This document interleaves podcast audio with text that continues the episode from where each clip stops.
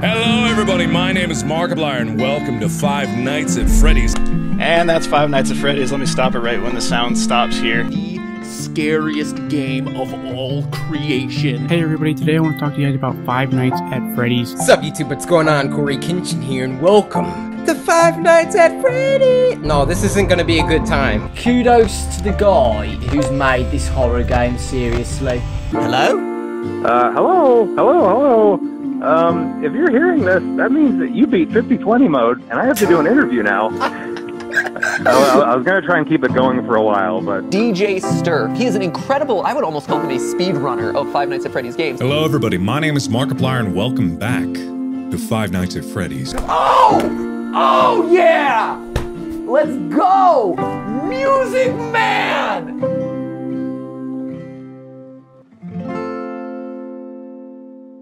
Today, the day I'm uploading this video, is Five Nights at Freddy's 8th birthday. Five Nights at Freddy's has been around for 8 years, which means there's actually fans of the franchise that are as old as the games are.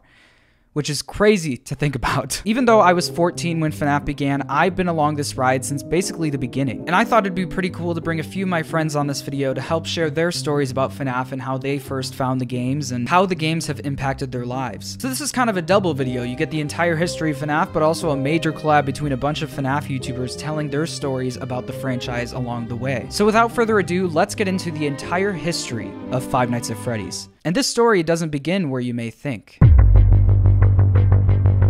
FNAF may have been released in 2014, but its true beginning goes all the way back to December 29, 2013, when Chipper and Sons Lumber Co. was released by Scott Cawthon. After creating various animations and RPG games such as The Desolate Hope, The Desolate Room, and Eye for Moon for many years beforehand, Scott Cawthon decided his next game was going to be Chipper and Sons Lumber Co. The game centers around a beaver who is just starting to get into the lumber business, and the game came with mixed reviews, with reviewers stating that the characters in the game looked creepy and resembled animatronic dolls. The game itself doesn't have much to do with FNAF, it's these reviews that really sparked the idea that would later be known as Five Nights at Freddy's. Scott wasn't all for making FNAF right away, he actually had to choose between three games. He decided he wanted to give game making one last try before he moved on to a different career. He was deciding between, quote, a sequel to Desolate Hope, a remake of my first game, Legacy of Flan, or a new idea about animatronics and security cameras. Receiving negative reviews on something you worked hard on is not fun and can be very demotivating, but Scott eventually decided to embrace the reviews and try his hand at making a horror game based around creepy animatronic dolls and security cameras. This is how FNAF was born. We don't know much about Scott's process while making the first FNAF game, but we do know some things that he hid in the newspapers in Five Nights at Freddy's 3. In the blurred text on the sides, Scott revealed that Freddy, Bonnie, Chica, and Foxy were just placeholder names while he was creating the game, and that he slowly fell in love with the names as he continued production. We also learned that Scott modeled Foxy while in the car on a 14-hour trip to visit his in-laws in the summer of 2014. He said, quote, It's very difficult to model a 3D character on a bumpy car ride. Maybe this is why Foxy looks so torn up. While we were visiting, my kids got to experience Foxy's jump scare for the first time. He also said, quote, In real life, I tend to have waking nightmares, meaning that I walk in my sleep, etc. One night, I dreamt that Bonnie was in the hall outside my door. As I jumped out of bed and rushed to hold the door shut, I discovered that the door was locked, and it filled me with dread. In FNAF 1, when the doors don't work, it means something is already in your office. So when I felt that the door was locked, I felt like Bonnie was in my bedroom and was about to get me.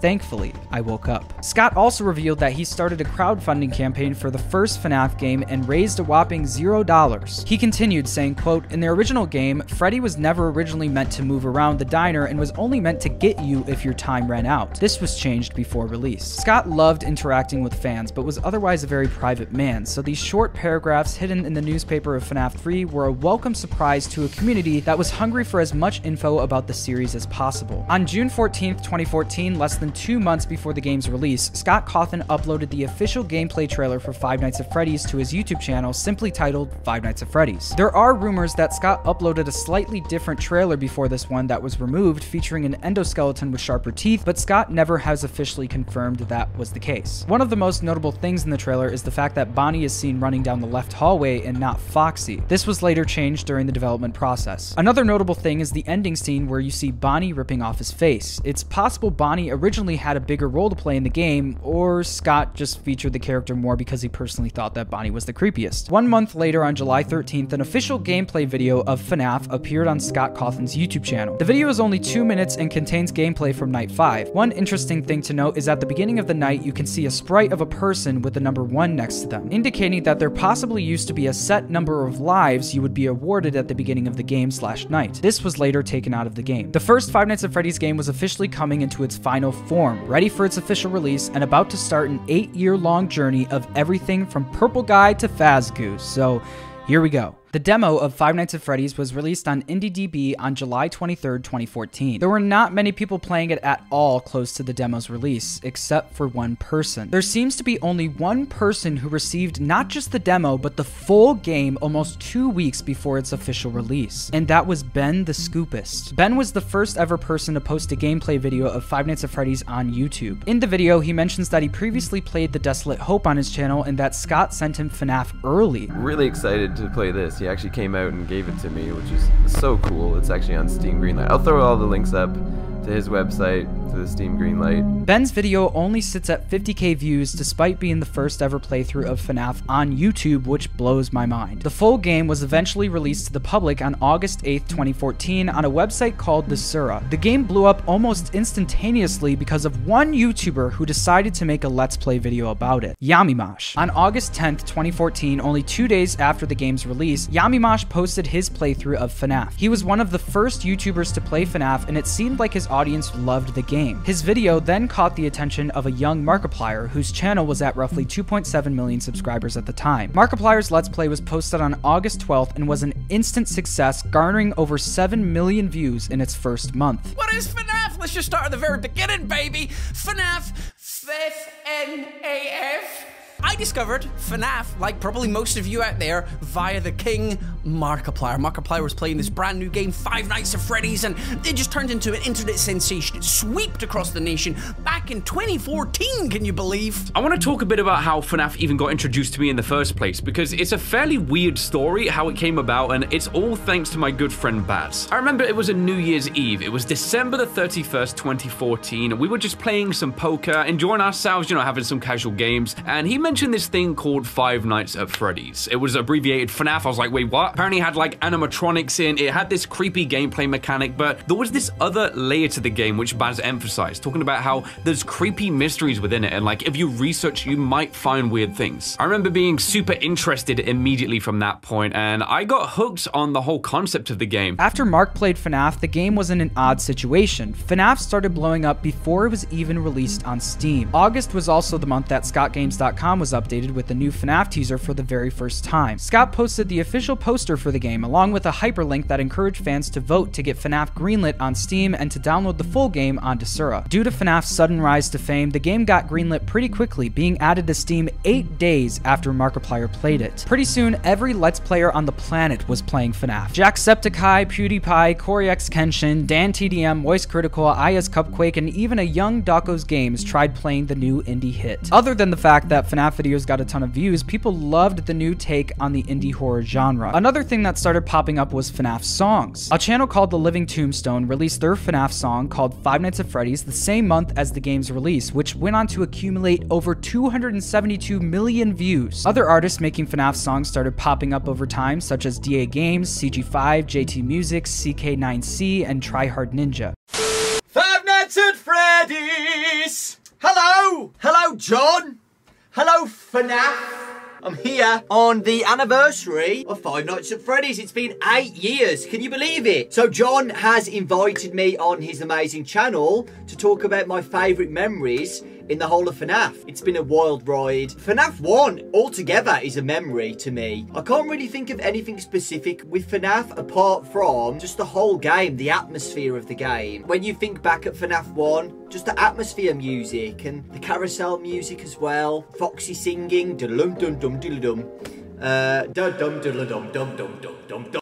One other thing that started popping up was FNAF fan games. The list of FNAF fan games that came out even in just 2014 and 2015 is way too long for me to read right now, but we will talk more about fan games later. One of the main hubs where FNAF fans go to speculate was created on August 14th, 2014, and that was the FNAF Reddit. The Reddit page is where the community would come together to post fan art, theories, and to interact with Scott Cawthon, who once in a while would reply to some of the community's posts. Meanwhile, in the mainstream media world, FNAF was getting pretty good reviews. The Highlander back in 2014 stated that, quote, players looking for thrills should visit Freddy Fazbear's Pizza because Five Nights at Freddy's is the most unique indie horror game on the market right now, and we need more games like it. The game's reviews and reactions definitely weren't all sunshine and rainbows, though. There were a fair amount of YouTubers and game reviewers who disliked the game, but for a small indie game made by one guy, it was doing pretty well. To me, the game's atmosphere really sells it. When you put on headphones and dive into the game, it actually feels like you're trapped in that office being hunted by haunted animatronics. But obviously, one of the top things that made the game as popular as it was was the jump scares.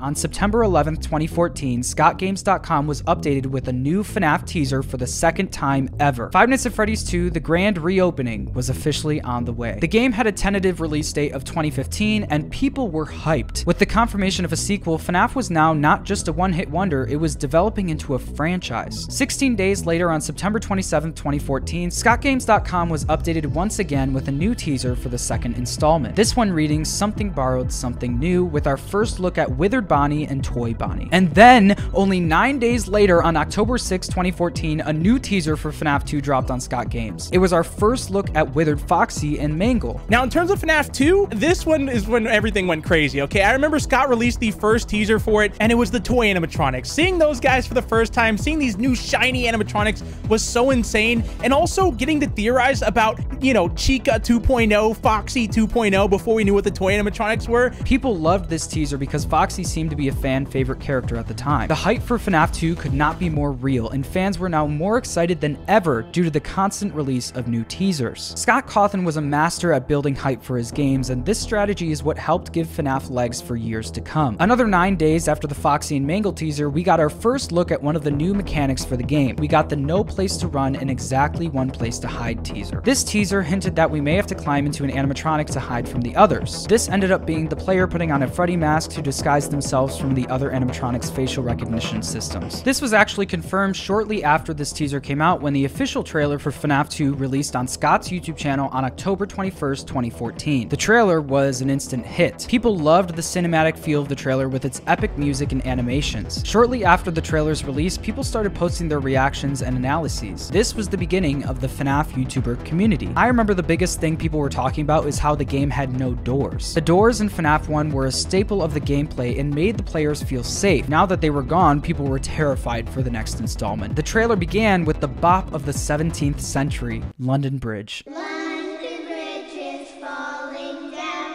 falling down falling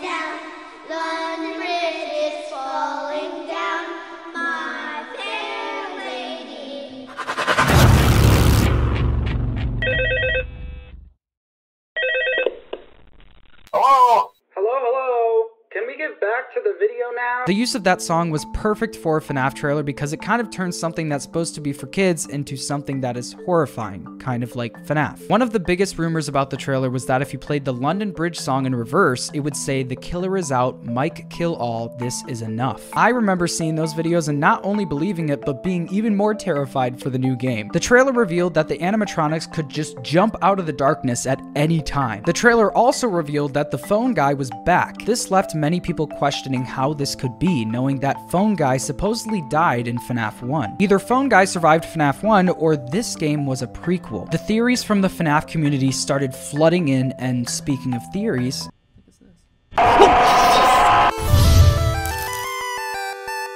It's worth mentioning that one of the other top videos that helped FNAF become as popular as it was was released shortly after the FNAF 2 trailer. On October 23, 2014, MatPat from The Game Theorist posted his first theory video on FNAF. While Markiplier's viral playthrough of FNAF got people hooked with the gameplay, MatPat's video combined with all of the new teasers we were getting really got people hooked with the story of the game. Markiplier and MatPat's videos were officially going viral, setting the stage for FNAF to become a huge franchise in the gaming space. With all of these teasers and the newly newly released trailer, people were so hyped to see what Scott had in store, searching for any clues about what the game would be about and when it would be released. This is when things started to get interesting. Scott actually did one of his only interviews ever on November 4th, 2014 with Click Team Fusion, the company that made the software that Scott used to make his FNAF games. I'll leave a link to the interview in the description below if you want to check it out. Scott reveals many cool things about his life before FNAF and some of his older games, but the main thing that got people's attention was the announcement that FNAF 2 would no longer be coming out in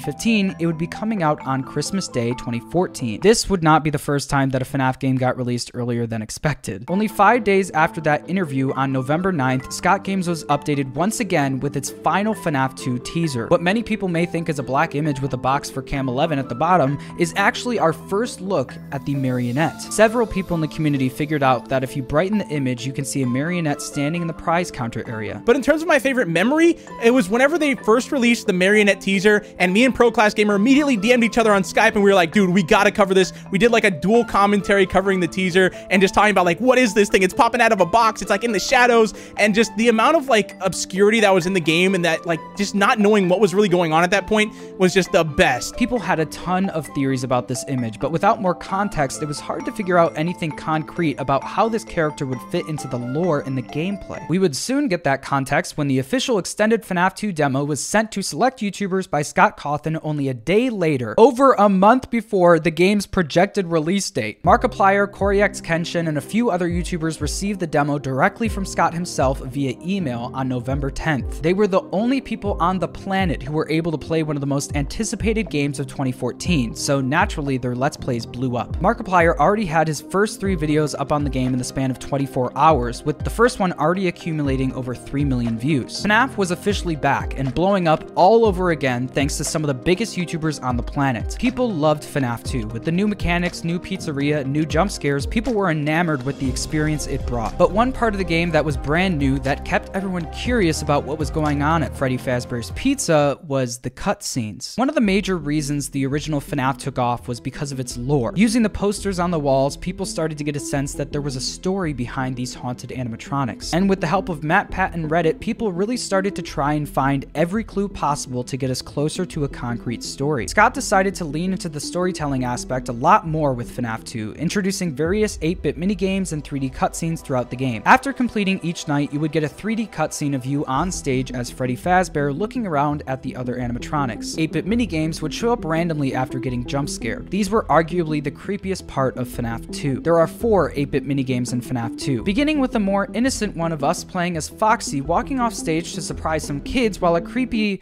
pink man? Purple man? Violet? While the creepy man watches from the distance to us walking through the original FNAF pizzeria with blood everywhere while we follow a floating marionette. Yeah, these minigames were vague enough for them to be confusing, but clear enough for people to understand loosely what the story was supposed to be. Lucky for you, I am not going to break down the entire lore of FNAF in this video because we would be here all day. Maybe I'll make that video one day. No. Anyways, these cutscenes and minigames were exactly what the franchise needed to help keep the hype going. Around this time, FNAF hoaxes were also pretty popular. This was essentially fans making fake images that looked like they're real Easter eggs from the games. The most popular hoaxes back then were Sparky the Dog in FNAF 1 and the Purple Man animatronic from FNAF 2, but you know there's a lot more than that now. On November 13th, 2014, only one day after FNAF 2's official release, Scott Games officially went dark, not showing any other games or hyperlinks, just one black image with the word offline. The FNAF community was in shambles. People were wetting the bed. People were losing sleep, selling all of their Bitcoin because what if this was the end? What if FNAF was over? What if we were never gonna get another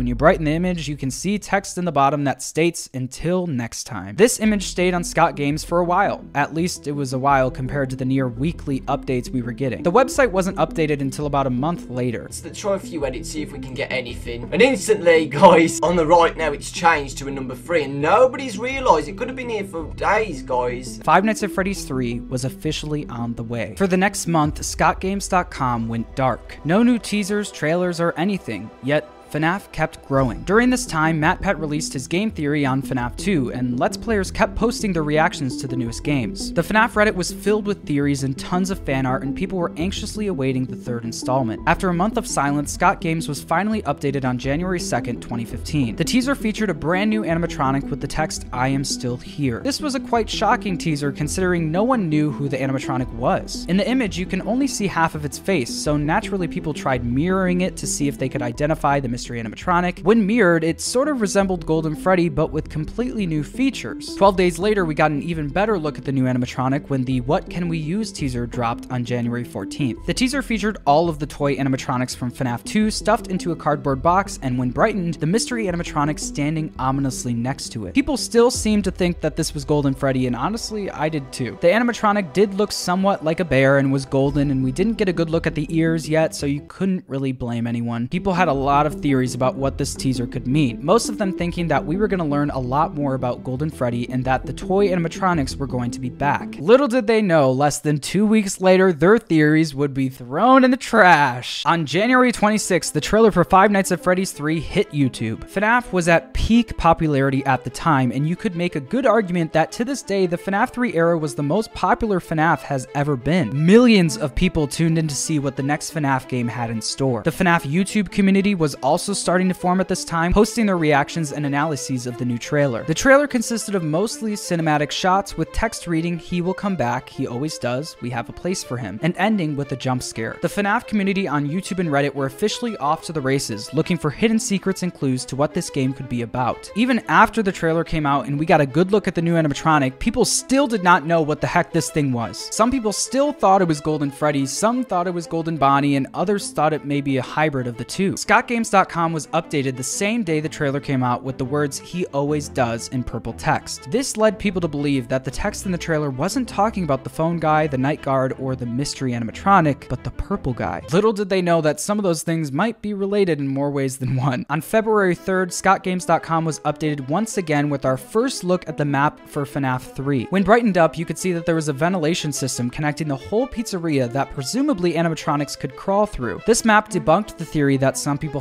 had that FNAF 3 would take place in the FNAF 1 pizzeria since the map is completely different. People continued theorizing all over the internet, asking questions about what this game was going to be about, why does the purple guy keep coming back, and most of all, who is that new Golden Freddy slash Bonnie hybrid? Well, we didn't find out the name of this mystery animatronic until February 15th when Scott made a post on Steam titled Early Beta Testing Successful. In this post, updating the community on the progress of FNAF 3, there are multiple words with double letters in them. When you eventually put all the doubled letters together, it spelled out My name is Springtrap. Scott was very active on Steam, interacting with fans and answering questions fairly regularly, so it wasn't really a shock that he made this big reveal on Steam. In fact, the same day, Scott put a new post on the forum saying, It's true, I was hacked, and the game is cancelled. Someone released it for free here, with a link to this GameJolt page. The community was confused and collectively freaked out and immediately downloaded the game. And when they opened the game, this is what happened. What's up, YouTube? What's going on? Corey and welcome to Five Nights at Freddy's 3. It's finally out, you guys.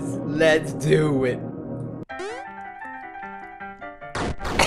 This was the first troll of many for Scott Cawthon. The troll game was basically a reskin of one of Scott's older games, There Is No Pause Button. Even though it was obviously a troll by Scott, people actually thought that Scott was hacked, leading him to update his post to reassure everyone that he isn't hacked, FNAF 3 is still coming, and to enjoy the game he made for everyone. One month after the He Always Does teaser on ScottGames.com, the website was updated again, this time with one on March 1st and then one on March 2nd. These teasers featured Balloon Boy, Chica, and Foxy with a wooden-like texture on them. Um, people didn't really know what to make of these, theorizing that these were older versions of the animatronics, maybe made out of wood. But the thing that caught people's attention the most was when you brightened up the Balloon Boy image, you could see a giant number 10, which seemed like the beginning of a countdown. People legit freaked out at this, including Dawko. What is going on, guys? Dawko back again. And finally, Scott has posted a new teaser on his website and it says Guess Who with Balloon Boy, guys. Balloon Boy. Holy crap, guys. It's freaking Balloon Boy. But is it?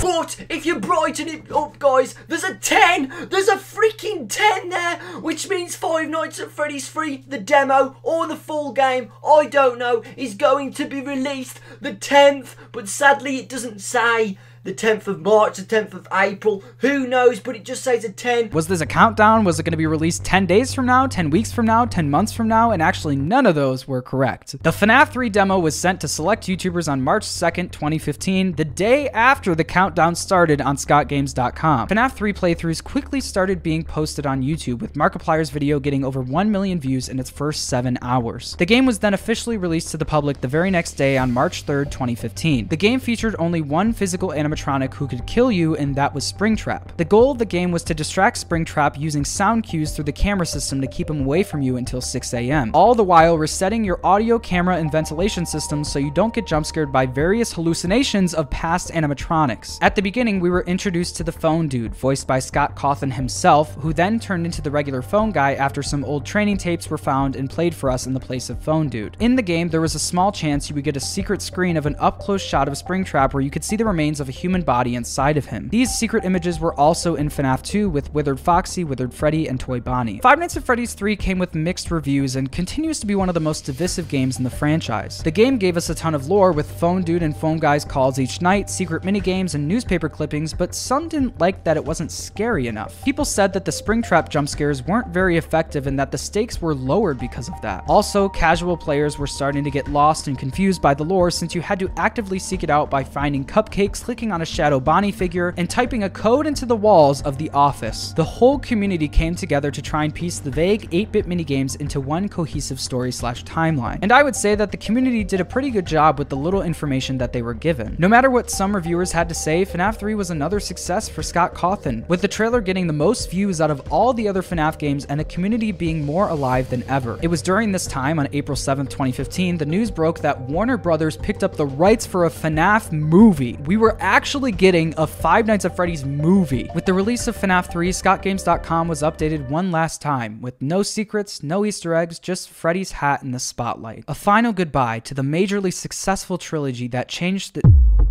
Oh, the hat is gone. On April 22nd, 2015, only 50 days after the release of FNAF 3 and ScottGames.com being updated, the hat vanished, and the community was in shambles. People were asking, where did it go? Who took it? Is there actually going to be a fourth FNAF game? Well, Yes. Five days later, the hat returned in a big way, being held by none other than Nightmare Freddy in our first ever teaser for Five Nights at Freddy's 4. The community ran with the name Nightmare Freddy because when you brighten the teaser, it shows the word nightmare at the bottom. The game would be called FNAF 4, the final chapter, and had a release date of Halloween 2015. The game seemed to be leaning way more into the horror elements that people were looking for in FNAF 3. It looked like Scott was actually listening to criticism in regards to FNAF 3 not being scary enough and decided to course correct a bit. My guess is that Scott valued the poor reviews of his game because the poor reviews of his games were the reason FNAF began in the first place. A week and a half after the Nightmare Freddy teaser, we got our first look at Nightmare Bonnie, this time with the words, Was it me, in the top left corner. The community immediately connected this question with the Bite of 87. The Bite of 87 was one of the biggest mysteries of the first FNAF game, and now three games into the franchise, we still didn't know which animatronic actually did the biting. People started noticing a pattern, predicting that each new teaser would feature a new version of the classic animatronics in nightmare form, and that's exactly what happened. We got Nightmare Chica on May 16th and Nightmare Foxy on May 29th. Chica's teaser still had the Nightmare text when brightened while Foxy's said out of order, both asking the same question of was it me or me? The thing that was the most out of the ordinary about these teasers was that Foxy had a tongue. This was the first time Foxy was seen with a tongue and the last since it was cut from the final game. The teaser that followed these broke the pattern that was established over the past few weeks and shocked everyone. On June 11th, 2015, this image was uploaded to ScottGames.com. It featured a purple hat and bow tie under a spotlight. When brightened, you could see the text "Property of for."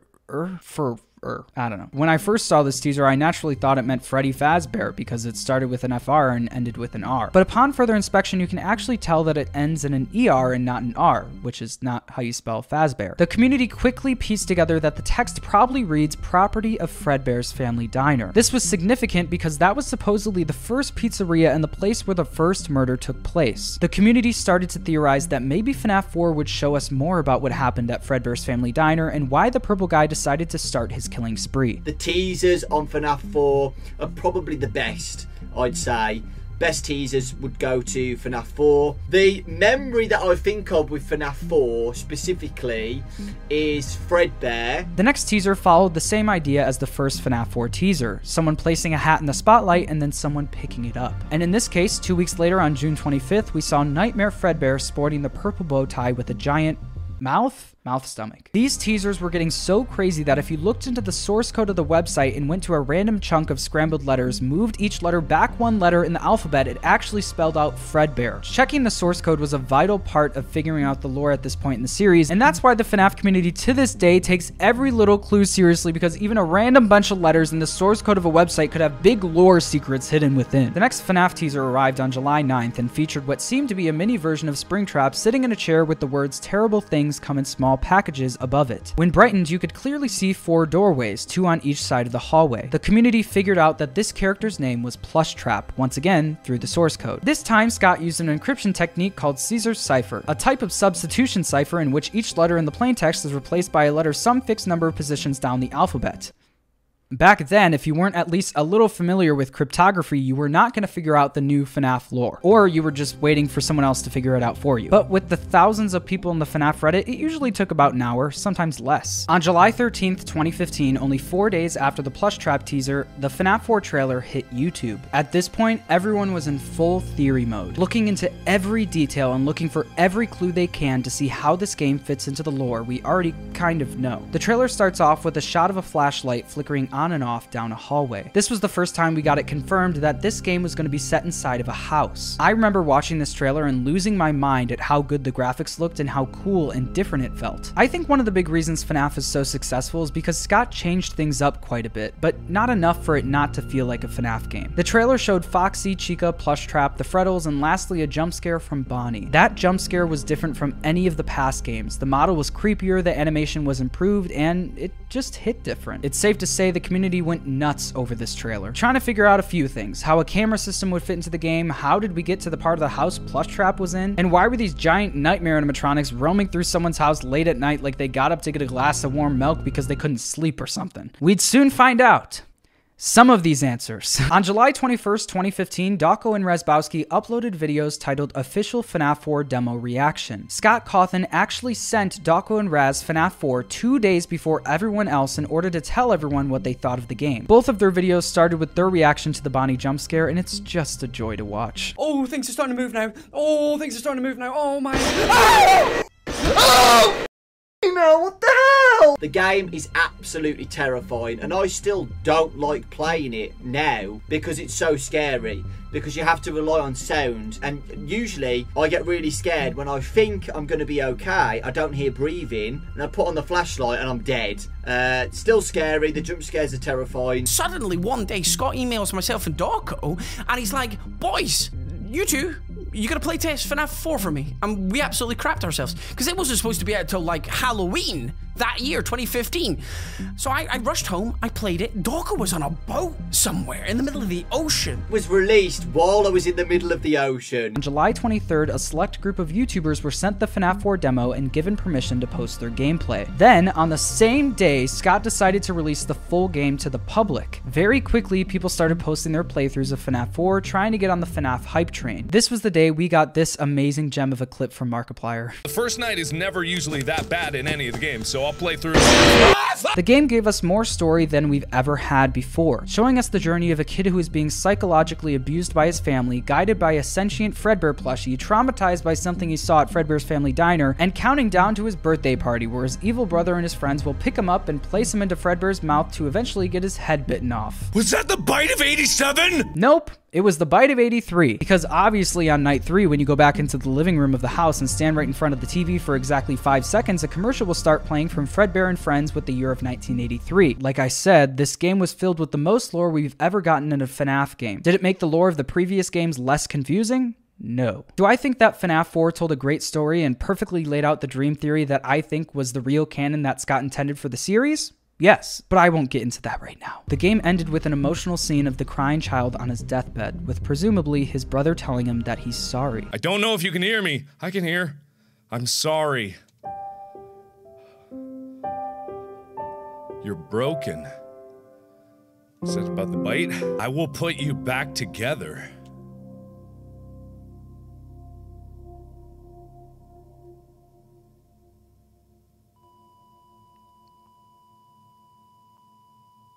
This person said to the crying child, You're broken. I will put you back together. Those were the final words before you can faintly hear the heart monitor flatline. And where do you hear those words again? That's right, Glamrock Freddy specifically said to. Oh, wrong video. And finally, with FNAF 4, the box. Okay? The box at the end of FNAF 4 is probably the most iconic, controversial memory that I can think of. The box. That's all I'm going to say. If you know, you know. Upon beating Nightmare Mode, you're met with this box. After a few seconds, some words show up above the box. Some things are best left forgotten for now. The box had two locks that you could actually click on, but it did nothing. People tried everything to get the box open with no success. This would become one of the biggest questions in all of FNAF history. What's in the box? FNAF 4 was a really special game that told a solid story from beginning to end, but it also added a lot of questions to the lore that frustrated a lot of fans who wanted more answers. Overall, the game got a positive reception and was added to the ever-growing Five Nights at Freddy's franchise. Three days after the release of the game, ScottGames.com was updated with a final, the end, thanks for playing. But if you brighten the image, you could see a small, faint question mark after the end. At the time, it looked like Scott was coming back for round 5. Exactly a week later, on August 2nd, 2015, Scott Games was updated with a final thank you poster featuring all of the animatronics in the series. FNAF, or at least the story of FNAF, seemed to be over. Almost exactly a month after the game's release, Scott Cawthon made a huge post on Steam, officially announcing a Halloween content update for FNAF 4, a secret project he's working on that wasn't FNAF 5, and some clarification about what we will never find out what's in the box.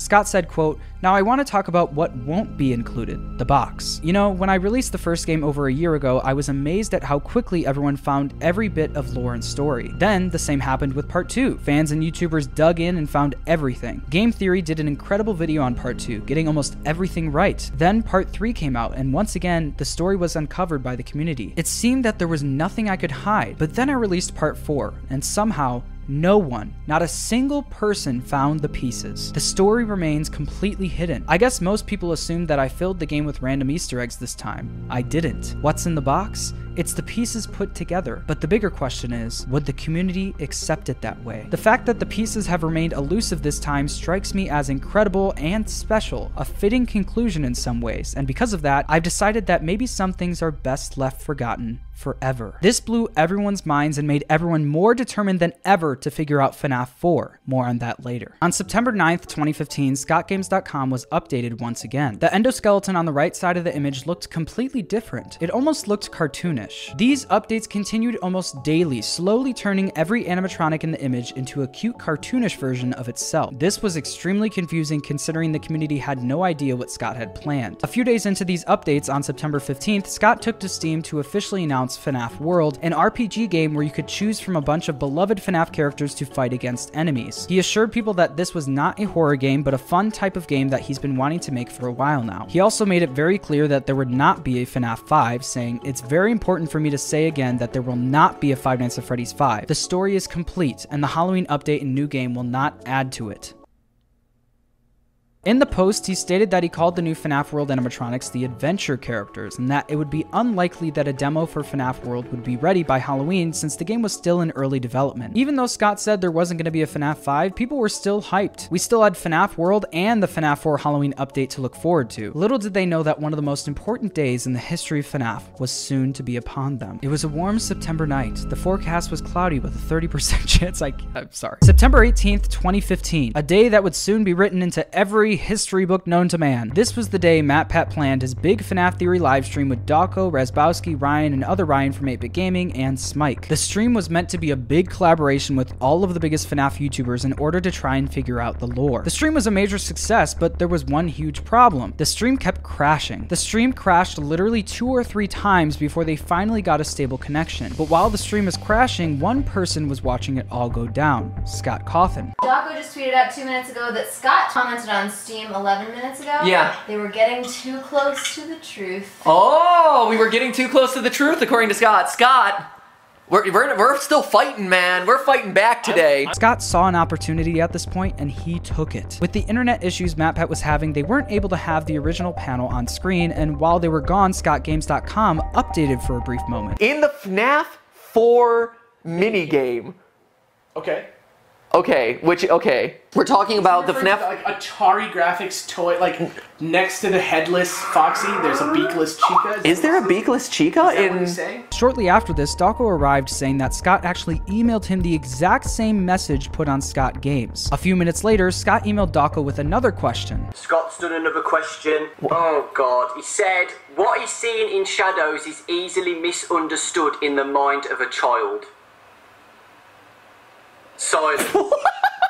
It was after this question that they started putting the pieces together. Maybe FNAF 2 never actually happened. Maybe all of these games were just nightmares of a crying child. The final hint Scott gave them was four words four games, one story. We kind of assumed it was, but it was good to know that there's not multiple stories going on at the same time in this franchise. That would be. This live stream was a huge moment for the community and honestly for figuring out the lore of these four games. Those clues led to MatPat's video he released that December, where I believe he was correct in his theory about some of, if not all of these games being just a dream. But, as Scott said, would the community accept it that way? Scott updated his announcement post for FNAF World on September 21st, 2015, stating that all of the FNAF World characters have been added to ScottGames.com. Not only that, but we got a rough release date coming 2016. Seriously. Obviously, poking fun at the fact that Scott hasn't really been the best with release dates. A few days after the FNAF World teasers were finished, Scott created FNAFWorld.com, a dedicated website for FNAF World teasers. Once that website was created, ScottGames.com became dedicated to teasing FNAF 4 Halloween Edition. There were five total teasers for the game Jack-O-Bonnie, Nightmare Balloon Boy, Nightmarionne, and Jack-O-Chica.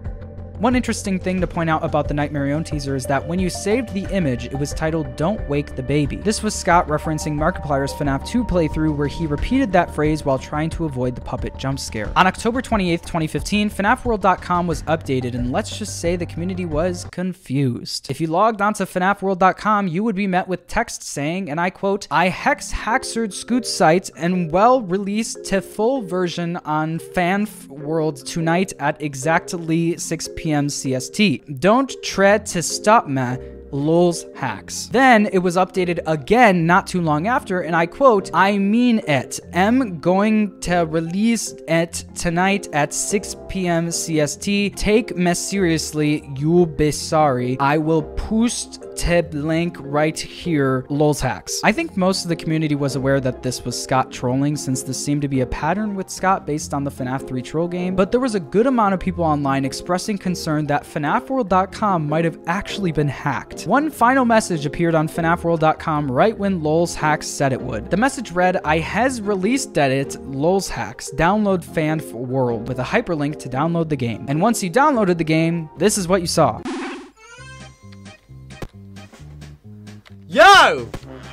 Whoa, this music! The game was once again a reskin of one of Scott's older games, Fighter Mage Bard. The community actually didn't mind this troll game and seemed to have a lot of fun with it. On October 30th, 2015, FNAF 4 Halloween Edition was released, one day before its scheduled release. Scott even took to Steam to joke about how we should be proud of him for releasing it this close to the actual release date. Although people were hoping for some answers about the lore and maybe an opening of the box, none of that happened. But it was still a very fun update to an already great game. The new designs were awesome and it was so cool to see Nightmarionne, Nightmare BB, and Nightmare Mangle added to the mix. On the same day as the release of FNAF 4 Halloween Edition, Scott posted the teaser trailer for FNAF World on his YouTube channel. The beginning of the trailer was not like anything we were expecting. It looked like a regular FNAF trailer until about 34 seconds in. The trailer featured all of the characters we saw in Scott Games grouped into teams of four battling obscure enemies we've never seen before. After listing all of the characters we'd see in the game, we saw possibly the cutest thing ever, Adventure Mangle playing with a paddle ball. It ended with a release date of coming soon. The trailer had a mixed reaction from fans. Some criticized the animation style and graphics, while others were curious why this game was being made in the first place. But overall, I would say a majority of the community loved the trailer and was looking forward to the new game. The game was looking to be a light-hearted entry to the series, but the lightheartedness did not last for long. On November 2nd, 2015, we got possibly the creepiest FNAF teaser to this day. When you went on ScottGames.com, it looked like there was nothing there, but when you brightened the dark image, what you saw was what appeared to be Mangle hanging himself with the word words, look what you've all done. The community was shocked by this teaser to say the least. A lot of people were concerned about Scott's well-being after this teaser. Within an hour, the teaser was gone off of FNAFworld.com, and we still to this day have no idea how it connects to FNAF World. Scott Games then remained dark for nearly a month. Scott finally came back on November 29th with a new teaser. This teaser featured a weird version of Balloon Boy's head with the words madness takes many forms at the bottom. It seemed like Scott wanted to show us that there was going to be a dark side to FNAF World, but initially maybe went too far. This teaser seemed to keep the same promise with a little course correction on exactly how dark he wanted to go. On December 11th, 2015, ScottGames.com updated with a teaser for the first ever FNAF book. Initially, it was titled Five Nights at Freddy's The Untold Story, but was later changed to The Silver Eyes and was given a release date of December 22nd, 2015. Of course, in true Scott Cawthon fashion, it was released five days early on December 17th, 2015. Shortly after the book was released, some people in the community were upset that the book did not directly align with the games. People thought that maybe this book would help solve some of the lore from the games, but Scott had different intentions. Three days later, Scott announced that the FNAF books overall weren't directly canon to the official FNAF games. Basically, the book was a part of the FNAF multiverse, the same characters, same locations, but different turn of events. For the next month, we didn't really get much. On December 4th, we got a Merry Christmas FNAF World teaser, and then on New Year's Day 2016, we got an update from Scott on the progress of FNAF World, saying that he's still working hard and quote, it's becoming a bigger game than I'd first planned it to be, but that's a good thing. On January 8th, 2016, we got a second trailer for FNAF World that was only posted on IndieDB. The trailer was basically a copy of the first one, but it just added new gameplay shots. On January 12th, 2016, Scott took to Steam to give us an official release date for FNAF World. The game would be hitting Steam on February 19th, followed by the mobile ports in the following weeks. He also announced that he and his wife had just had a baby boy. Quote, in other news, I had a new addition to my family today, a baby boy. I'm typing this from the hospital now, as a matter of fact, so obviously that has still kept me a little busy as well. Scott later updated the release date to the weekend of January 23rd to 24th, stating, I won't make it to February 19th. Clear your schedules for this weekend, winky face. Then he said on January 21st, the game will release tomorrow, guys, relax. Then again, I've never been good with release dates. And he did exactly not that. He released the game that day, on January 21st. The game quickly started getting mixed reviews, with a lot of people finding bugs and noticing missing features that they thought would be there. People also didn't like that the overworld was in 2D and not 3D like the trailers insinuated. The game held an ironic 87% on Steam, which was overall very good, but there were a lot of negative reviews. Scott reacted very quickly to the mixed reactions, creating a post on Steam titled To the Community. In the post, he talks about how people have accused him of releasing his games too early in the past, mentioning that he never felt he did that until now. He apologized for the state of FNAF World and promised to keep updating the game to turn it into what he envisioned. Three days later, Scott announced that he was taking FNAF World off of Steam despite its 87% rating. He said that he's working on a new version of the game with a fully 3D world and all of the features he promised in the past. This time, the game would be released for free on GameJolt. This new version of the game would soon be released on February 8th, 2016 to GameJolt just as promised. The game had a fully 3D world and even featured some new content, including a man sitting at a desk telling us to go away.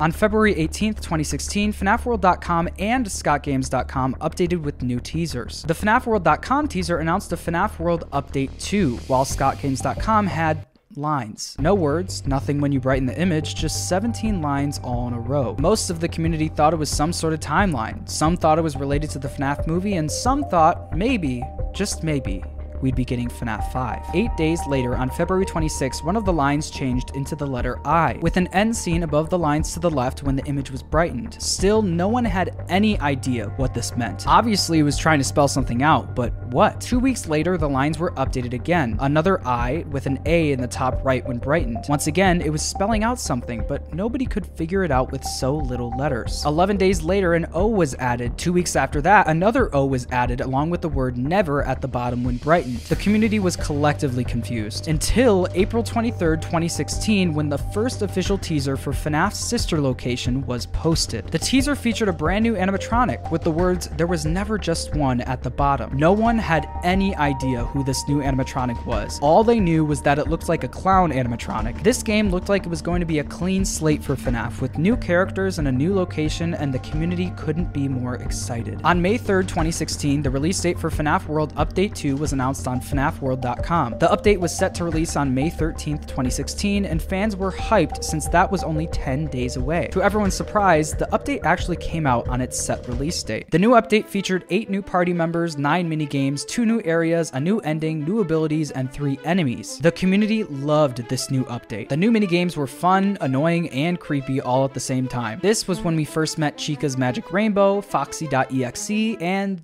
this. You won't get tired. Oh no, I love your voice.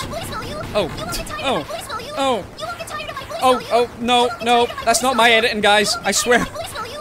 It sounds like something I would do.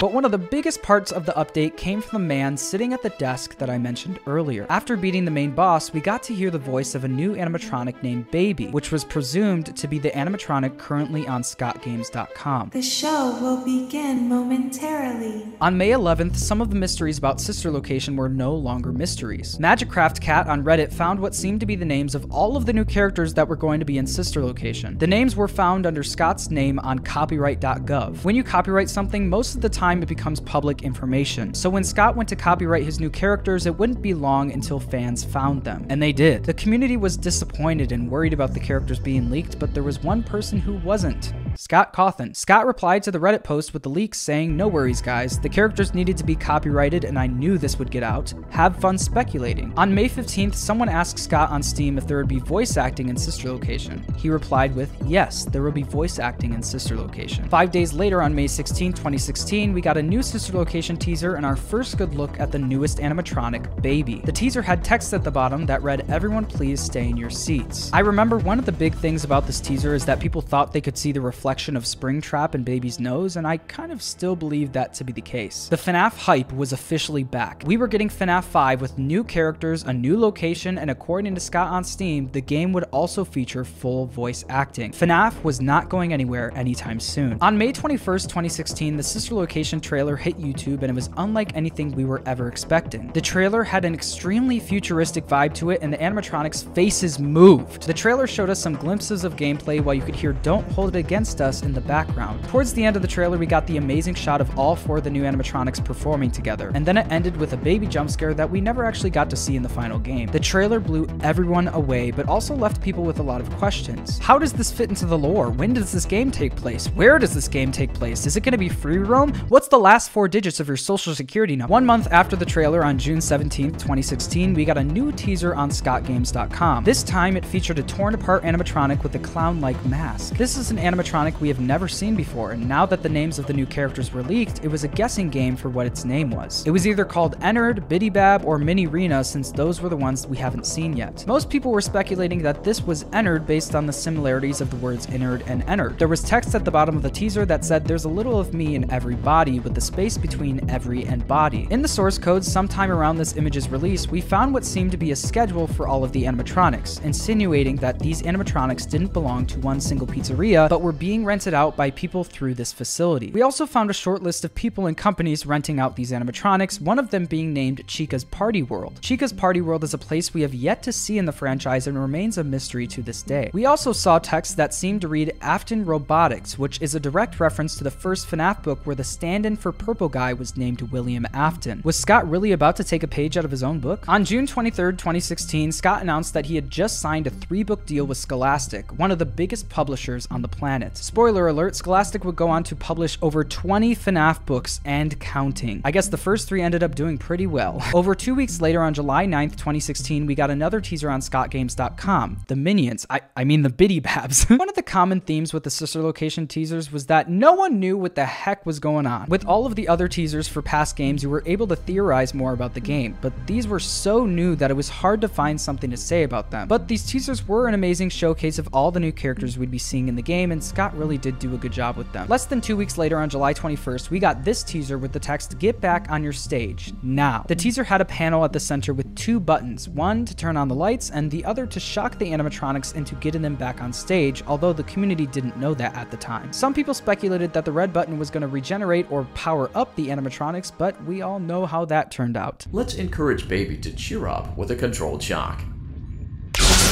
When the image was brightened, you could see tiny dancing ballerinas on stage, which the community correctly identified as the minireenas. August 1st, 2016 was the day that the Steam page for Sister Location went live with brand new gameplay screenshots and a description of the game. Welcome to Circus Baby's Pizza World, where family fun and interactivity go beyond anything you've seen at those other pizza places. With cutting-edge animatronic entertainers that will knock your kids' socks off, as well as customized pizza catering, no party is complete without Circus Baby and the gang. Now hiring late-night technician must enjoy cramped spaces and be comfortable around active machinery, not responsible for death or dismemberment. Obviously, we were not going to be the people enjoying our birthday parties with Circus Baby, we were going to be the late-night technician, probably getting way underpaid for all the horrors that he was about to witness. The day is August 8th, 2016, and it's the two-year anniversary of FNAF. Scott celebrated the anniversary by releasing seven new images to ScottGames.com. This time, it was behind-the-scenes images from FNAF 1 and FNAF 3. These images were such a treat for the community since Scott has never really shared something like this ever before. But a week later, another big sister location leak appeared on Reddit. On August 15th, people found what seemed to be a full list of voice actors and some actual audio clips from the game. These were some pretty big leaks, but Scott took the last leaks really well, so surely he'd be taking these ones pretty canceled due to leaks. On August 16th, the community collectively panicked until they brightened the image. If you brighten the image, you could see a ton of text talking about how there was a Circus Baby's Pizza World restaurant for a short period of time, but it was shut down due to gas leaks. This confirmed that the Funtime animatronics actually came from a restaurant and were being repurposed for the rental company. This also confirmed that something fishy happened at Circus Baby's Pizza World since it closed way too soon and for a reason like gas leaks that doesn't really warrant permanent closure. Scott collectively freaked everyone out for about five whole minutes since he was obviously messing around with the fact that there were leaks for his game a day prior. 11 days later, on August 27, 2016, we got the official release date for Sister Location on ScottGames.com. The new teaser featured Ennard's Mask with, when brightened up, the release date of October 7, 2016. This teaser was replaced very shortly after with this one, showing the release date more clearly. But another big reveal lied within the source code of ScottGames.com. In the source code, there were two strings of characters. If you put them together and then pasted them into the URL of Scott Games, you would be directed to the map for sister location. And then, if you brighten this secret image, you could see two secret rooms above and below the Funtime Auditorium. Scott really made us dig for this one. After these new teasers, ScottGames.com wasn't updated for about a month. On September 24th, 2016, Ennard went missing. This is still one of the strangest teasers we've gotten on ScottGames.com. My guess is that Scott wanted to remind people that the game was still coming out, but didn't have time to create a new teaser, but the real reason remains a mystery. This next moment is one of my all-time favorite moments in the whole entire FNAF history, so please buckle up. It was October 4th, 2016, three days before Sister Location's set release. An unexpected post from Scott Cawthon hit Steam. Hey guys, I wanted to let everyone know what I've decided, and it's just a warning. A lot of you aren't going to be happy about it, but please try to understand. Ever since I started making games, I wanted to be a world builder. I never wanted to make gimmicky games or things that didn't mean something. I wanted to create experiences that would really have an impact on people. I feel like I got to do that with the first few games, but somehow I feel like I let myself get too dark with this one. Things went sideways, and I look at this game now and I'm unsure of how it will affect people. So then what am I supposed to do? Release something that offends me just to satisfy those who want to play it? Or do I take the time and effort to really craft something that everyone can enjoy? The answer is obvious to me. But I think I have the solution. This is uh, this is the part most of you won't like. I'm going to release the mature version of the game by itself in sections, not as part of the timeline, not as part of the lore. Aww. We'll, we'll we'll pick it apart probably. yeah, it's probably and not little bits. and not as part of the story, but just because I promised that I would. I promised a game, and I don't want to be one of those developers who endlessly delays their game's release. Um, I'm going to release the game in chapters, however, not the whole game at once, since it puts a strain on the servers over at GameJolt. It actually looked like Scott Cawthon was concerned about how dark he made Sister Location. He even went so far as to flag the game that he posted on GameJolt as mature, prompting you to click continue before you can see the game page. A lot of people in the community weren't buying it because of Scott's trolling history, but one of the best moments in the history of FNAF comes from two people who did buy it. So, I mean, so this is legit. Okay. Like, this came from Scott on Steam. Let's do it. This is from his official account, so here it is.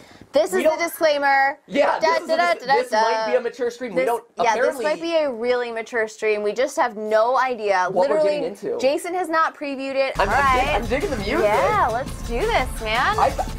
and legitimately, I've been excited about Sister Location. Uh, you know, because this was a year in the making. So this is the mature version of Sister Location. The real version won't be coming out for another two months, so here it is. This is a preview of it. Okay, so the new. Yeah, cool. All right. Are you kidding me? Are you are you effing kidding me? Oh, it was a troll? Are you it was a troll the whole time? Are you kidding Oh, me? Ah, we got trolled. Are you kidding me? This is the equivalent of getting rickrolled on the internet. Are internet. you kidding? Yeah, they were so good. They Damn were so it! Good. The chat warned us. Damn it! I... They did such a good job. I'm so proud of whoever this troll is. I they did you- like so amazing. No, this, wow. no, this is Scott. This is Scott.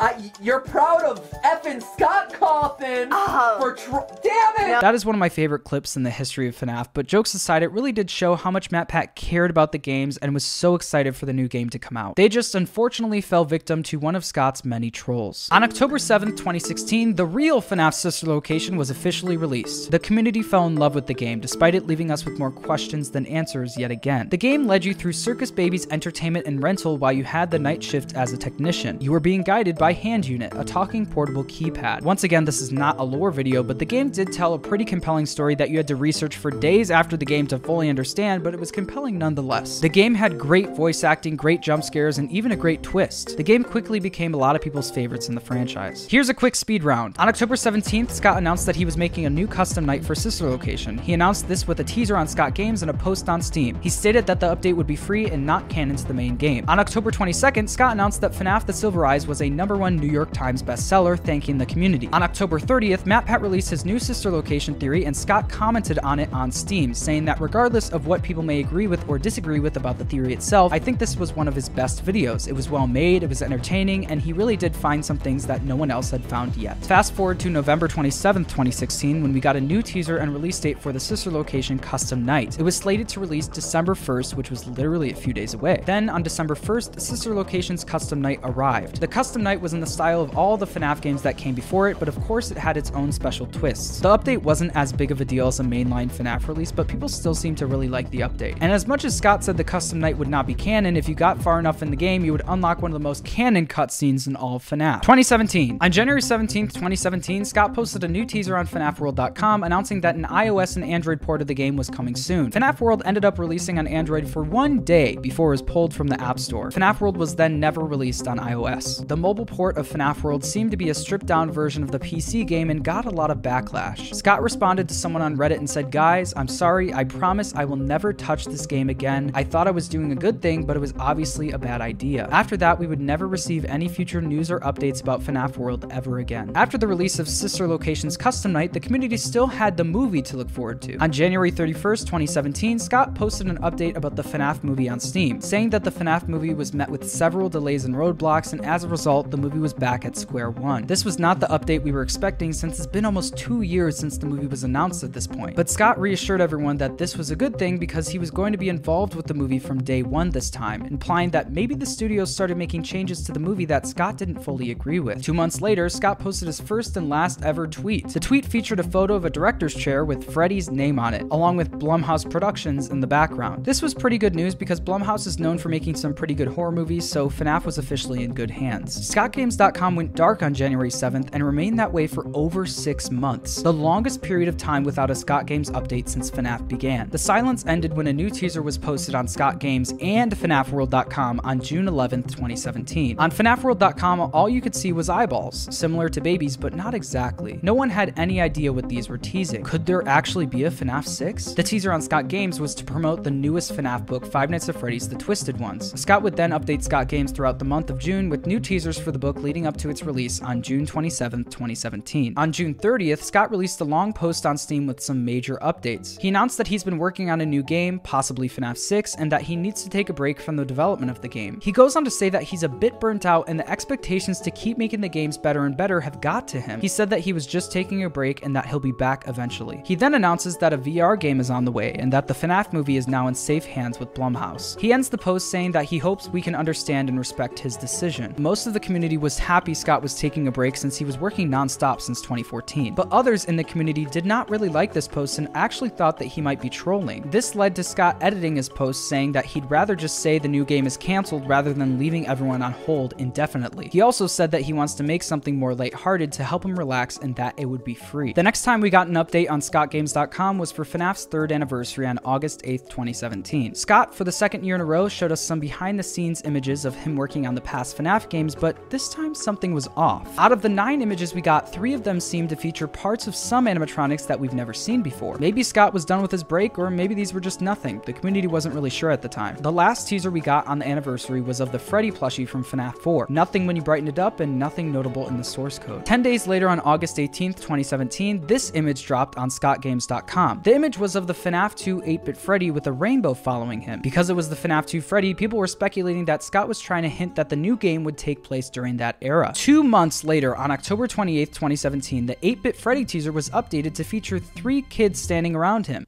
That's it. On November 8th, 2017, the image changed to Freddy juggling some pizzas around. Still, the community had no idea what Scott was up to. Meanwhile, on FNAFWorld.com, the eyes that showed up a while ago have now closed. We ended up getting an update from Scott 18 days later on November 26th, where he said that he was going to make an announcement about a new cast slash crew member on the movie, but it wasn't fully set in stone, so he didn't want to. He also said that he refused to let a full year go by without a new FNAF game, so he's whipping up something fun for us for the holidays. We would soon learn what that was on December 1st, 2017, when Freddy Fazbear's Pizzeria Simulator was announced on Scott Games. It looked like this was going to be a fun 8-bit styled game from Scott, but some of the community had their doubts and maybe their expectations a little too high. A lot of people thought they were literally getting FNAF 6, but it looks like Scott wasn't trolling this time. On December 3rd, we got another teaser with a countdown to the game. Two days left. The next day, one day left. And on that day, December 4th, 2017, Scott took to Steam to apologize to the community. He saw their response to the teasers and was sorry if he may have overhyped the game. He reassured the community that this was just a fun game and nothing big at all. He ended by saying that he was just going to release the game today instead of tomorrow, so the game released. And this is what happened. What the?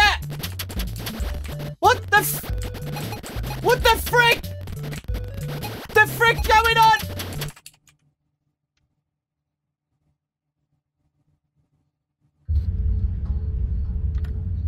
Oh! Oh! Oh! Oh! Oh my god! The biggest memory, of course, is when we thought we were just playing a little 8-bit sprite game feeding pizzas to kids, right? And then the game glitched and then bam, scrap baby on the interview table with the tape with Henry. Oh my god. If you guys have seen my reaction to that, that's my best memory. Being trolled by Scott and getting a full game, completely free by the way. It was completely free. Seeing Scrap Baby in the interview room. 10 out of 10. Best memory, hands down. Scott's fun little game for the holidays ended up being FNAF 6. Scott successfully trolled the community once again. The game was partly a pizzeria simulator and partly a full on FNAF game. People loved the pizzeria simulator part of the game where you could make money and spend it on upgrading your pizzeria. You could also play some of the mini games that you bought, which actually led us to some of the biggest lore bits we've ever gotten. Each night of the game, you were offered a new animatronic to either throw away or keep. If you kept it, you would have to deal with fending it off once you entered the FNAF part of the game. If you collected all the animatronics and successfully made it to 6 a.m., you unlocked one of the best cutscenes in any FNAF game ever. Connection terminated. I'm sorry to interrupt you, Elizabeth.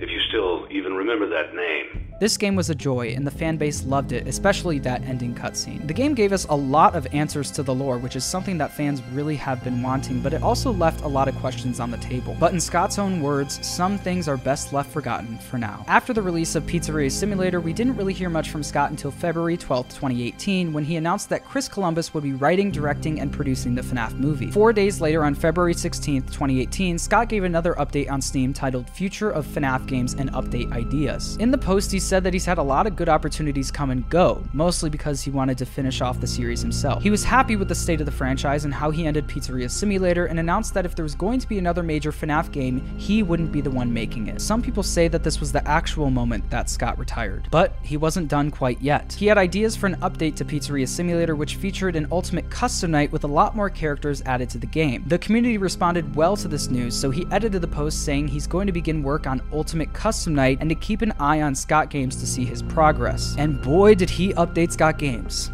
A lot. Two days later, on February 18th, 2018, Scott updated Scott Games for the first time with 40 blank boxes, which meant there were going to be 40 animatronics in Ultimate Custom Night. After this point, Scott uploaded over 65 new teasers to Scott Games in the span of four months. So I hope you'll forgive me for not going over every teaser and telling you the exact day that they released. Over time, the list grew to over 50 animatronics, with Scott updating a Steam post frequently with every animatronic and their exact gameplay mechanics. On May 10th, 2018, Dawko uploaded a YouTube video to his channel. Nothing unusual there, he posts mostly every day, until you clicked on it.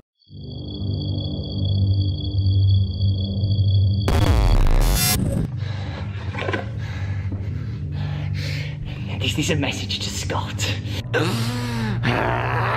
Scott, I'm giving you 24 hours! Ah!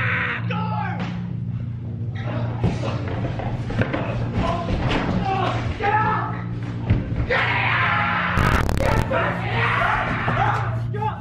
In the video, Dawko pretended to take four people hostage and demanded that Scott make 50-20 mode easier. Dawko did this because he had been trying to make a bet with Scott. If he can beat 50-20 mode in Ultimate Custom Night, Scott has to do an interview with him on his channel. After Dawko posted this video, Scott actually responded via a YouTube comment and a Steam post saying that the bet is on, but if Dawko gives up on 50-20 mode, he has to make a FNAF fan game called FANF 7. Dawko was now more determined than ever to beat 50-20 mode and get that interview. While all of this was going on, we got the final installment in the FNAF book trilogy, FNAF The Fourth Closet, on June 26, 2018. The next day, on June 27th, Ultimate Custom Night was released for free on Steam, and the race to beat 50-20 mode was on. In the meantime, the game featured more lore than we were expecting, with every single character in the game having voice acting and different cutscenes after progressing in the game. A lot of the voice lines were lore heavy, but some of them were interesting. Cue Mr. Hippo. If you died to this animatronic in the game, he would not only jump scare you, but he would then tell you an over three and a half minute long story that had absolutely nothing to do with the lore, and it was awesome. My friend, you have met a terrible, terrible demise. But, uh, you know, I, I don't feel too bad about it. After all, if, if it weren't from me, it would have just been from someone else, you know? I guess what I'm trying to say. Over on GT Live, MatPat was trying to pick apart the lore of the game, curious about the anime styled cutscenes featured as you progressed. Hey, what? 鳥を撃ったかそれとも捕まえようとしただろうか笑いカワセミの服を着た笑いカワセミの隣に座った私は The cutscenes were silly, that's it, they were just silly. Overall, people loved Ultimate Custom Night. It's one of the highest rated FNAF games on Steam with an overwhelming positive score from reviewers. The game was a success and the community was happy. Oh, where was Dawko? Oh! Oh! Oh! Oh, fuck! Oh my god! Oh my god!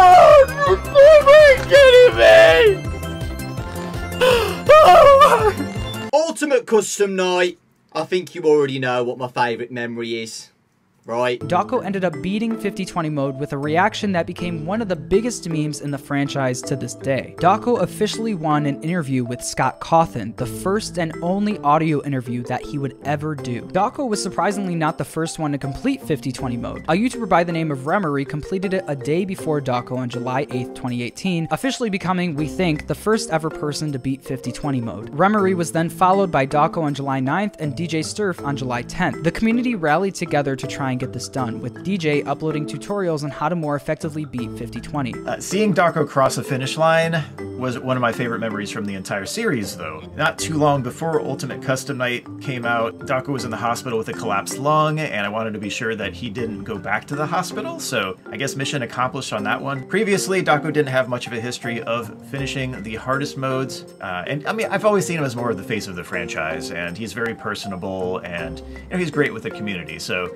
um, yeah, that's more of what he focused on, and he's kind of like a stress light type player by nature, but he's very capable of beating the hardest modes. On July 9th, Scott congratulated all of the people who have completed 5020 mode, including Remory, Dawko, and DJ Stir. The interview was posted on August 8th, 2018, and was a joy to watch. Dawko asked some great questions, and Scott gave some great answers. It was really cool to hear the voice of someone who has made such a big impact on so many people's lives. The interview's a great watch, and I recommend going to check it out after this video. I got a lot of information for this video out of that interview, actually. On August 19th, Scott made a long Steam post about all of the upcoming projects planned related to FNAF. First, he talked about a movie and how he already had a few scripts written. He announced that the story would be based around the first game and that the possible second movie would be based on the second game. Secondly, he said that the VR game is coming along well and that he was creeped out by the demo Steelwool Studios sent him. Steelwool Studios is a small game studio based out of California who were set to make the first official FNAF VR game. Scott said that a FNAF AR game is also coming, but it's in its infancy. Lastly, he mentioned that he would like to make a game just for fun for the community, along the same lines as Update 2 for FNAF World. There were a lot of projects coming and the community was super hyped about the future of FNAF. ScottGames.com stayed dark for nearly 8 months until it was updated on March 11th, 2019. A new teaser dropped for the FNAF VR game that Scott was teasing, including some hidden teasers in the source code. The main teaser featured brand new models of some of the animatronics we knew and loved, all mushed together with the words, everything is working as intended in the top left. The teaser featured some hidden text that directly connected back to the lore of the main games, including Remember Jeremy, so it was looking like the VR game was going to be canon. One problem occurred with this new teaser though. It seemed that Steelwool either unknowingly or knowingly used the likeness of some fan models in the teaser. Scott went to Reddit and announced that he has taken down the teaser and plans to think about where to go from here. On March 25th, 2019, the trailer for FNAF VR Help Wanted was officially released and it looked awesome. The trailer was short and kind of scattered, but it showed us some really cool gameplay that looked like it would be terrifying in VR. We got the official release date for Help Wanted on April 19th, 2019. The game was set to be released on May 21st, 2019. Fast forward to May 16th and FNAF VR has officially been delayed, but not for long. The release date was pushed one week to May 28th just so the studio could polish the game a little bit. Most of the community was accepting of this news considering that Steelwool Studios was trying to make the game the best it could be. On May 20th, 2019, Scott sent a few select YouTubers an early copy of FNAF VR, encouraging them to notify him of any glitches. At the time, they took that comment at face value, but knowing what we know now, he was memeing.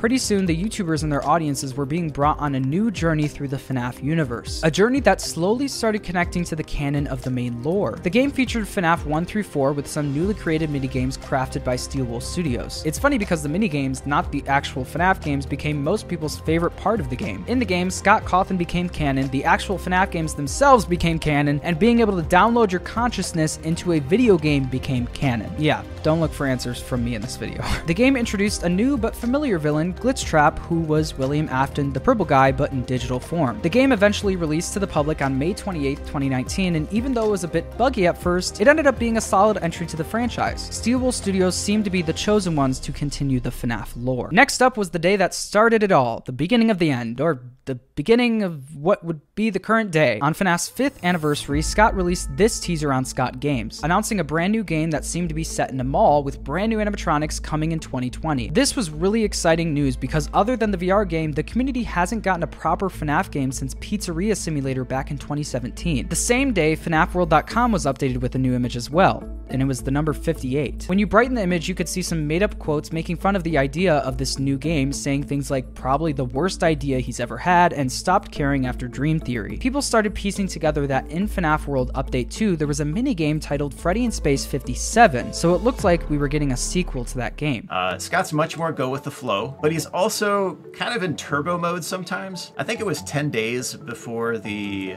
St. Jude charity stream with Freddy in Space 2 that Scott sent me the first email saying, Hey, can you test this? And I was like, yeah. And I was, I was thinking, well, how much time? Like, that's going to be very, very, very fast. But the nice part was with that one in particular, with in Space 2, it was right around Thanksgiving, and I had several days that I could take off and I needed to take off of work. So I did, and I had a lot of time to devote to that. So it was a bunch of time in a big chunk there all at once, trying to get as many builds and cycles done as possible. I tested the N minus one build, and then when the stream was, was going on and I saw the, the version number was one above the one that I tested, I was like, oh no, like, oh no. On September 13th, 2019, the first trailer for the AR game that Scott teased a while ago was released and it featured none other than Markiplier. Markiplier was now canon to the FNAF universe. The teaser was awesome and people were really hyped about the game. On September 29th, 2019, FNAFWorld.com was updated with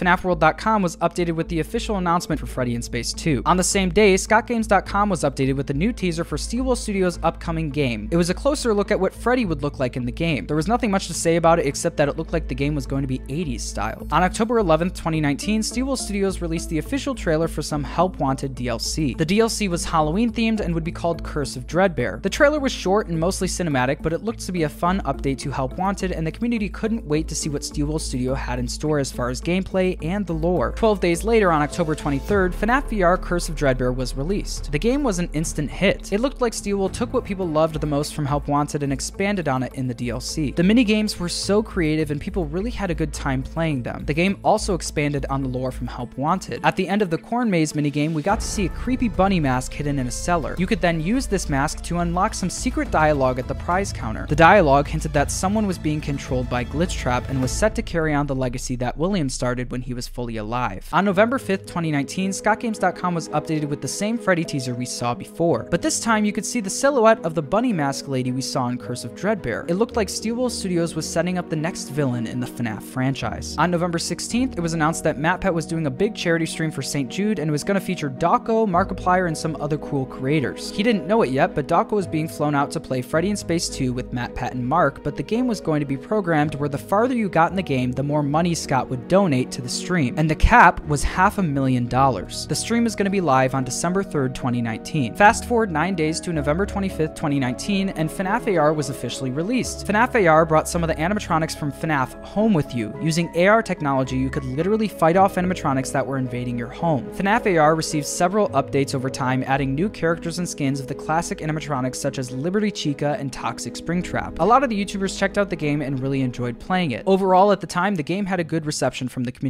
On November 30th, Scott Cawthon posted the official trailer for Freddy in Space 2. In the trailer, he promoted the Game Theory charity stream on December 3rd and showed a bunch of gameplay from the new game. Scott ended up dedicating Freddy in Space 2 to Skylar Jin, a YouTuber who loved FNAF and sadly passed away on October 26, 2019, due to cancer at the age of 12. The Game Theory charity stream ended up being a success. Mark, MatPat, and Dawko ended up winning the whole half a million dollars from Scott's game and collectively raised over $1.3 million for St. Jude. On December 17th, to cap off the year, Steelwool Studios announced their Christmas update to FNAF VR, which ended up being mostly fun cosmetic changes to the game, but also featured a big teaser for their upcoming game that's been teased on Scott Games. In the update, you could actually choose to walk outside of the building. Once outside, you could see a giant mall being built in the distance, which was presumably the mall we were seeing in the Scott Games teasers. It's important for me to say that during this time, a new FNAF book series was being released called Fazbear Frights. The first book was released on December 26, 2019. They were books with three individual stories based on the Five Nights at Freddy's franchise. These stories were not directly tied to the games, but they did help answer some questions from the lore. Once again, this is not a FNAF lore video, but I just thought I'd mention that. Our next teaser from the new game came on March 24th, 2020. The teaser featured a brand new animatronic in the form of an alligator. When you save the image, it's saved as Montgomery. This was our first official look at Monty. The next teaser for the new game came on May 5th, 2020, and it revealed the official title and logo for the game, Five Nights at Freddy's Security Breach. At this point, there were a ton of new leaks happening, with a calendar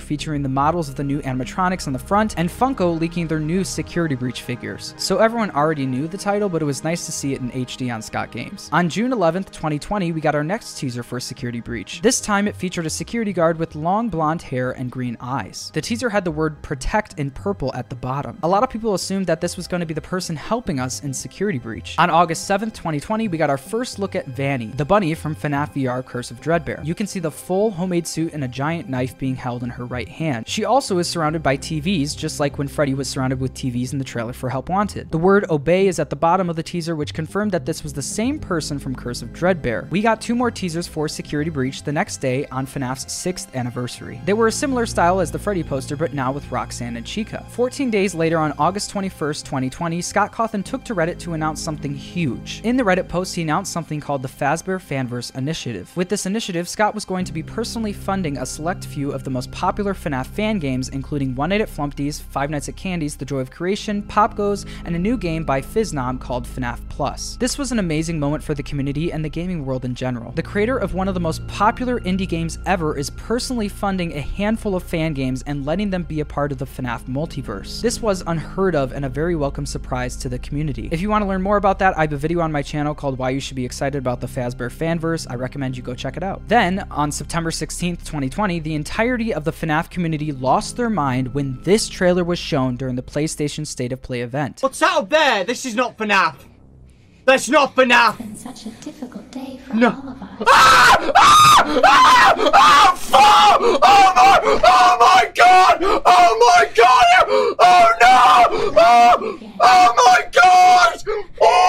People could not believe how good the game looked. Dawko didn't even recognize it was a FNAF game until halfway through. I also remember losing my mind at this trailer and thinking about how far FNAF has come over the years, or for you, the beginning of this video. This was a giant moment for FNAF, and I'd say one of the biggest in FNAF's history. On November 17th, 2020, Security Breach got delayed for the first time. Scott went to Reddit to announce that the game would now be coming out in 2021 and not 2020. He explained that the game got way too big and they just need more time to finish it. He said it could have been out by Christmas, but they would have to cut content and he wasn't willing to do that. The community responded well to this because the game already looked so good and they wanted it to be the best game possible. Three days later, that bad news was overshadowed by some great news about the FNAF movie. On November 20th, Scott made a long Reddit post titled Bad News About the FNAF Movie. In this post, he went through a bunch of failed script ideas for the FNAF movie, including one called Plushies Take Manhattan. The post ended with a script called Mike, referring to Michael Afton, which was William Afton, the purple guy's son. This ended up being the screenplay they chose, and he announced that they are going to start filming in spring of 2021. This was giant news for the FNAF community because this movie has been on and off since April of 2014. So it was so nice to finally have some good news about the project. In January of 2021, it was announced that Steelwool Studios was going to be attending an NVIDIA event where they would show progress on Security Breach. This was a public event, but you would have to sign up for it in order to watch it. People were hyped to see some new content from the game despite it being delayed two months prior. The event happened on January 12, 2021, and it was in the style of a PlayStation State of Play event. The trailer featured some slow pans of some familiar and some new areas of the mall we haven't seen yet. A fair amount of the community was confused slash unsatisfied with what we got, some saying that the game looked nothing like what we got in the first teaser trailer. Scott saw this reception and went to Reddit to clarify that the new footage was meant to just be a tech demo showing off new parts of the mall and that an actual trailer 2 would be coming out in March. And the trailer actually came sooner than that, on February 25th, 2021, once again during the PlayStation State of Play. The trailer once again blew everyone away, showing us new gameplay and cinematic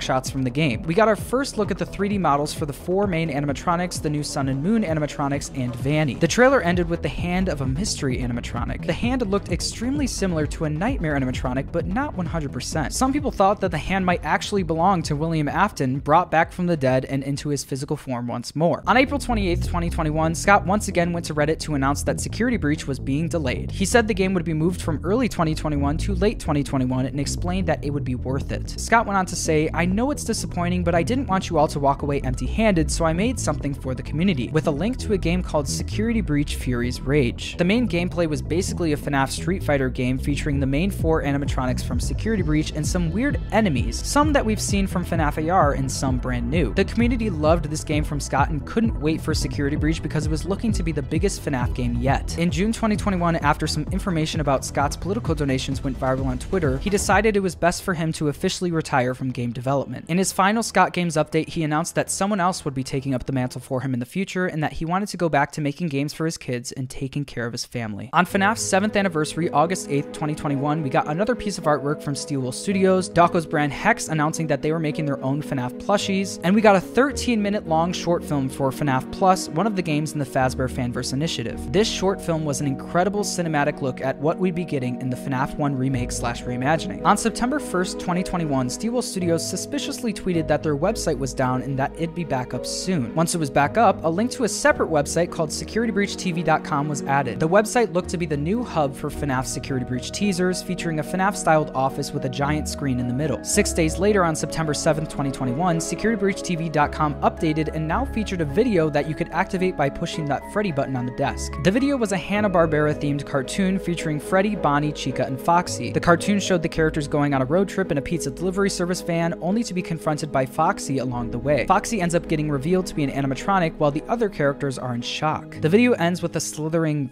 thing going across the screen and a small teaser for a release date below the Security Breach logo. Security Breach's marketing was now in full swing. Steelwool would release three more of these videos over the next six weeks, each teasing a new character in the upcoming game. These videos all led to the final trailer being revealed at the PlayStation State of Play event on October 27th. This final trailer was miles beyond what anyone was expecting from the game. It featured cutscenes that had incredible animation, gameplay that looked great for the most part, and the official release date, December 16th, 2021. But most importantly, importantly of all, it featured Music Man! People were more hyped than ever for the game. It looked like this game was going to change FNAF forever. Three days after the trailer, on October 30th, 2021, Dawko held a charity livestream where Steelwool Studios sent him some new teasers for Security Breach to reveal when new donation goals were hit. These teasers included posters from the game, most notably some Fredbear's Family Diner posters. This made everyone curious about how the first ever FNAF pizzeria would play a role in the game. Also, during the charity stream, the first game from the Fazbear Fanverse initiative, One Night at Flumpty's 3, was released. Dawko then played it live on stream. And a few days before the game came out, Dawko actually got to interview Steelwool Studios on his YouTube channel on December 12th, 2021. On December 16th, 2021, Security Breach was finally released and the game was huge. The game ended up being bigger than any of us were expecting. The game starts with a cutscene that we saw pieces of in the trailer. The cutscene ended with Freddy glitching out and falling on stage. He then wakes up in his green room with Gregory inside his stomach hatch. Thus begins a journey where Freddy tries to help Gregory escape the mall, trying to avoid Vanny, the Night Guard, and the other animatronics that are after him. The game looked great, but it didn't come without some bugs, or a lot of bugs. Well, last parting gift, I guess. I'll try to get in there. Whoa! Shove a beak inside of you, and you are going to be able to talk better. You. The bursting. Okay, look at that arm there. Uh. Do. What? What a. While the game did come with some bugs, it still had a mostly positive reaction from fans. The game was pretty divisive as far as the story was concerned. It added more questions than answers and was fairly vague about why and how things were happening. This led to a lot of people posting and talking about their theories online, including one of the biggest people on YouTube, MatPat. On February 19th, 2022, MatPat held another FNAF Theory livestream on the Game Theorist channel with a few other YouTubers, including Dawko, Tetrabit Gaming, Tom and Dan from Game Theory, Super Horror Bro, Bandit Games, and me. During the stream, we discussed our theories about what the heck happened in Security Breach, with MatPat slightly hoping that Steelwool or Scott would start giving us some hints during the stream, just like back in 2015. But no hints ever came. It looked like we were on our own this time to try and figure out the lore of this game. Overall, Security Breach was a nice addition to the franchise. The bugs were annoying sometimes, but a lot of them made the game funnier, and speedrunners had a field day with them. The game birthed a bunch of new memes that blew up all over TikTok and some amazing cosplay from the community. After a few months, Steelwool Studios started making updates to the game, adding features that were meant to be there on launch and fixing a bunch of the bugs. And here we are today. The FNAF movie never ended up filming in spring of 2021, but Jason Blum is continually reassuring us on Twitter that it's still coming. FNAF is getting its own pizza delivery service. There are over 25 FNAF books at this point, with a new series called Tales from the Pizzaplex currently being released. The Fazbear Fanverse initiative is still in full swing with the recent release of Pop Goes Arcade on Steam. Dawko is creating his own line of FNAF plushies with his brand Hex. The Living Tombstone released their first FNAF song in years with This Comes From Inside, and Steelwool Studios officially announced free DLC for Security Breach coming out in 2023. FNAF started as Scott's final project before giving up game development for good. He took the bad reviews he was getting and ran with them, creating one of the biggest game franchises in the world. And eight years later, it's still going strong. This was the entire history of Five Nights at Freddy's. Thanks for watching.